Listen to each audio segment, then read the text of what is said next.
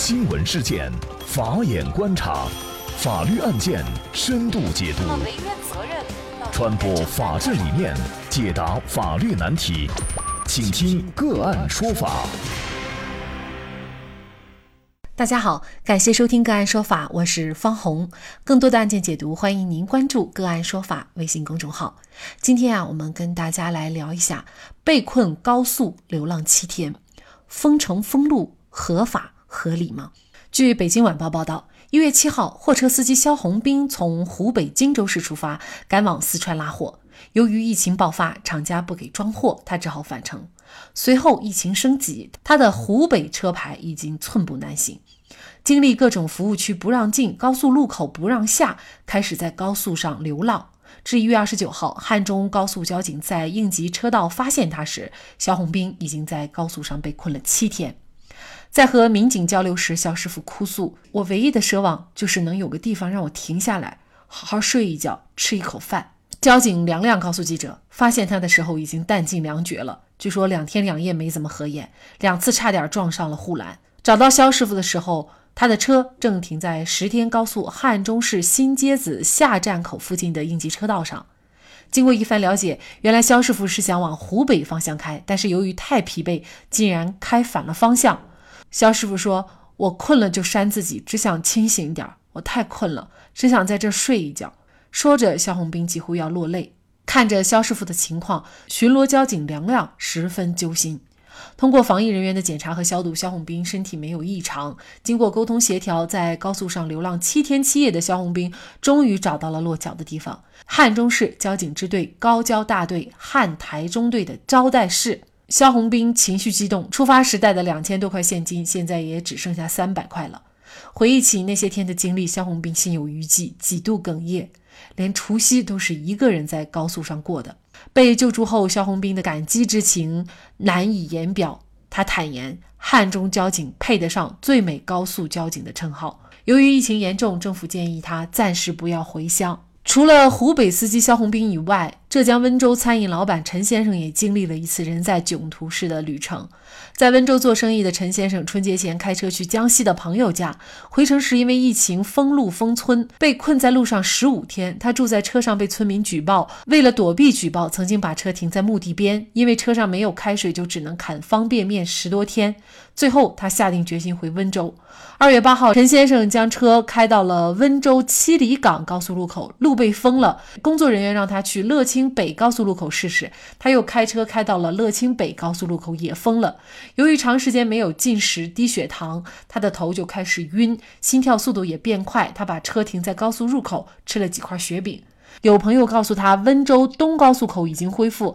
他赶到以后，测出体温正常，拿出健康证明，终于通过了。下了高速，他在经历第二个卡口时，又被交警拦住，劝他返回。经过交警的沟通，陈先生暂时回不了乐清，先在永嘉县的隔离点隔离，还需要交一定的费用。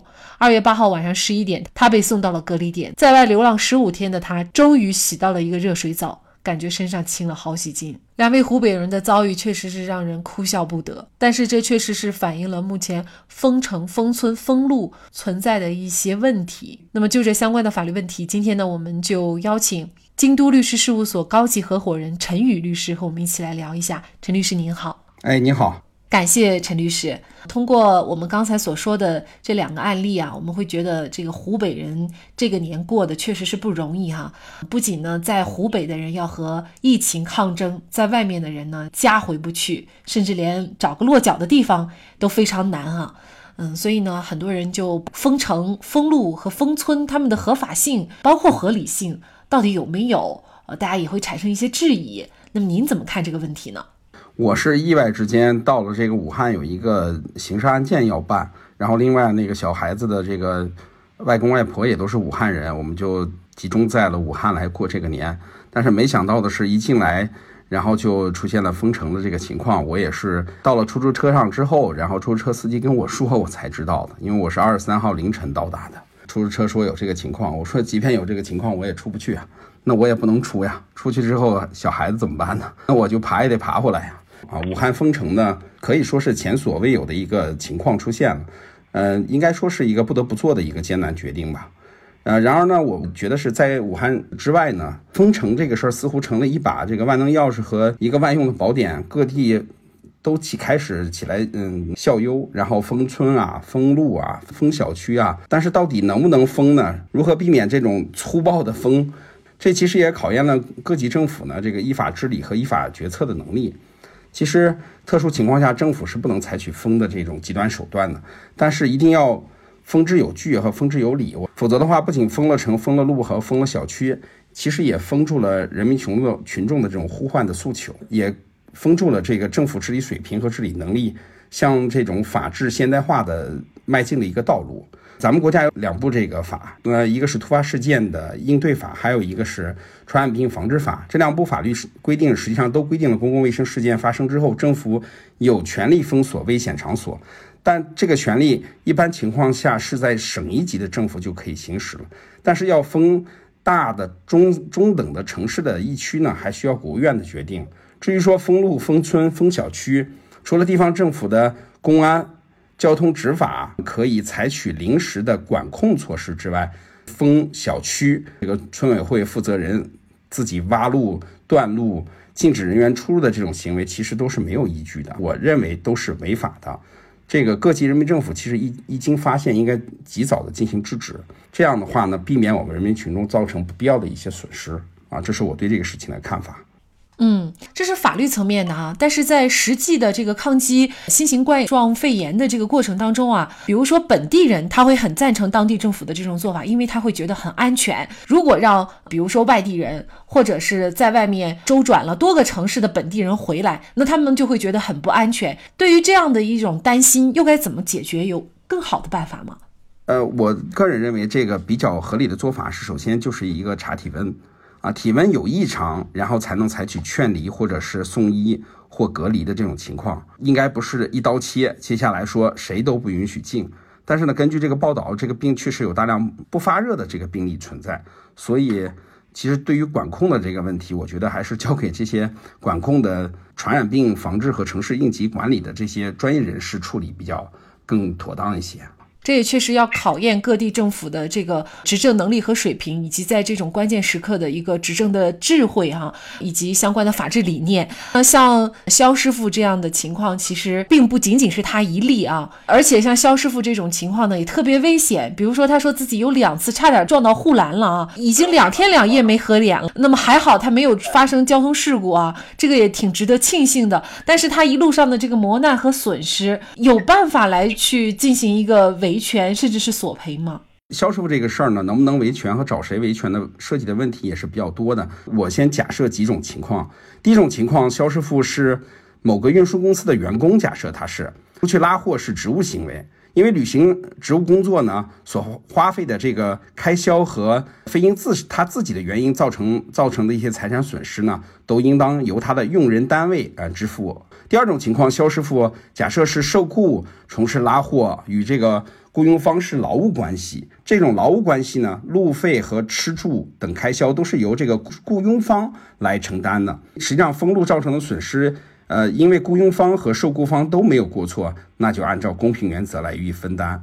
然后第三种情况啊，肖师傅如果没有受雇，仅属于他个体经营，应当自担这个损失。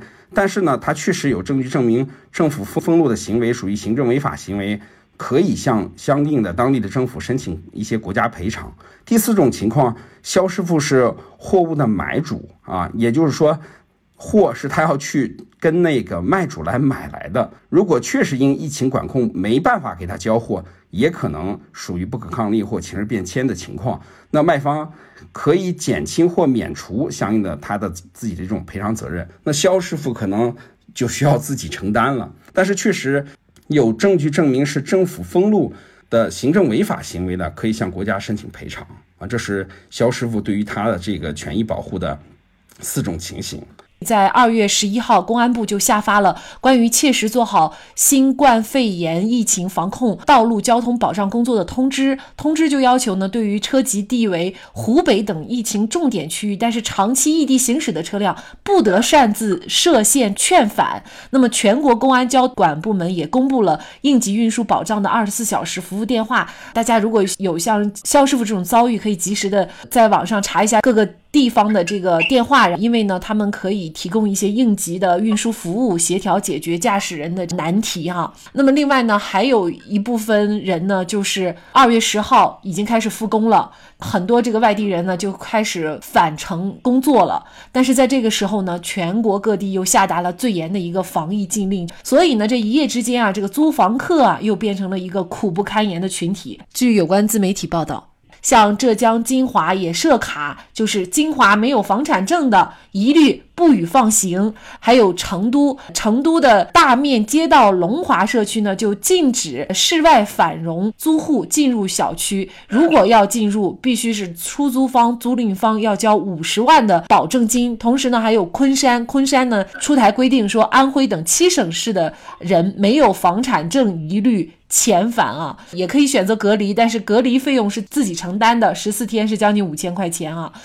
各地都出了各种绝招啊，所以呢，现在这些返回工作地的外地人员又成了流离失所的人群了啊。那么他们怎么维权？这样的规定，按照您刚才的这个解释，其实也应该是违反法律规定的，是吗？其实我对这类的报道可信度呢，我不做特别大的评价。我们假设它是属实的啊，这种情况肯定是属于限制人身自由的一种侵权行为。如果是物业做的这个事情呢，那它肯定是涉及到一个违约，因为物业和这个业主包括租户实际上是一种构成一个合同关系的。那遇到这种情况，其实我觉得我们应该首先怎么去处理这个事情，而不是把它扩大化。我首先会配合小区的这个防疫管控的工作，需要出示在此居住的证明呢，尽量配合出示啊。需要登记的我就配合登记，需要测量体温的我配合测量。但是如果他仍然拒绝我进入小区呢，第一个我我可能会向以下的机关来反映：第一，向居委会。接到反映，或者是我甚至于报个警。需要提示的是呢，是这样，就是如果阻止他人回家确实造成了这个人身损害、财产损失的侵害的这一方呢，肯定是要承担损害赔偿责任的。那这个过程支出的一些费用啊，交通费啊、酒店费用啊，这实际上财产属于财产损失，可以事后向他主张赔偿。我无端的猜测一下，可以是做这样，就为什么会这样呢？一方面可能是，可能是不是说有些人想推高一下这个。房价啊，现在大家就强调，我是不是有个房子，我就有个家了？这里面可能有一些其他的方面的一些啊利益啊。那么，针对我们刚才所说的情况啊，像民政部基层政权建设和社区治理司司长陈月良就表示呢，他说这个村镇和社区发出禁止外地返程租户入住的初衷是为了防止疫情输入，那么出发点是可以理解的。但是中国有三亿的流动人口，这个是经济发展的一个重要力量，外地人员返程也是为了尽快的投入工作。这位司长就表示呢，不应该搞一刀切，建议采取符合现实情况的措施。那无论是限制湖北的车，还是限定外地人返程，其根本呢就是简单化管理。返岗的人冒着一路有可能被感染的风险，从外地风尘仆仆的赶回来，到家门口了再让人家回去，这不仅说不过去，也让人寒心。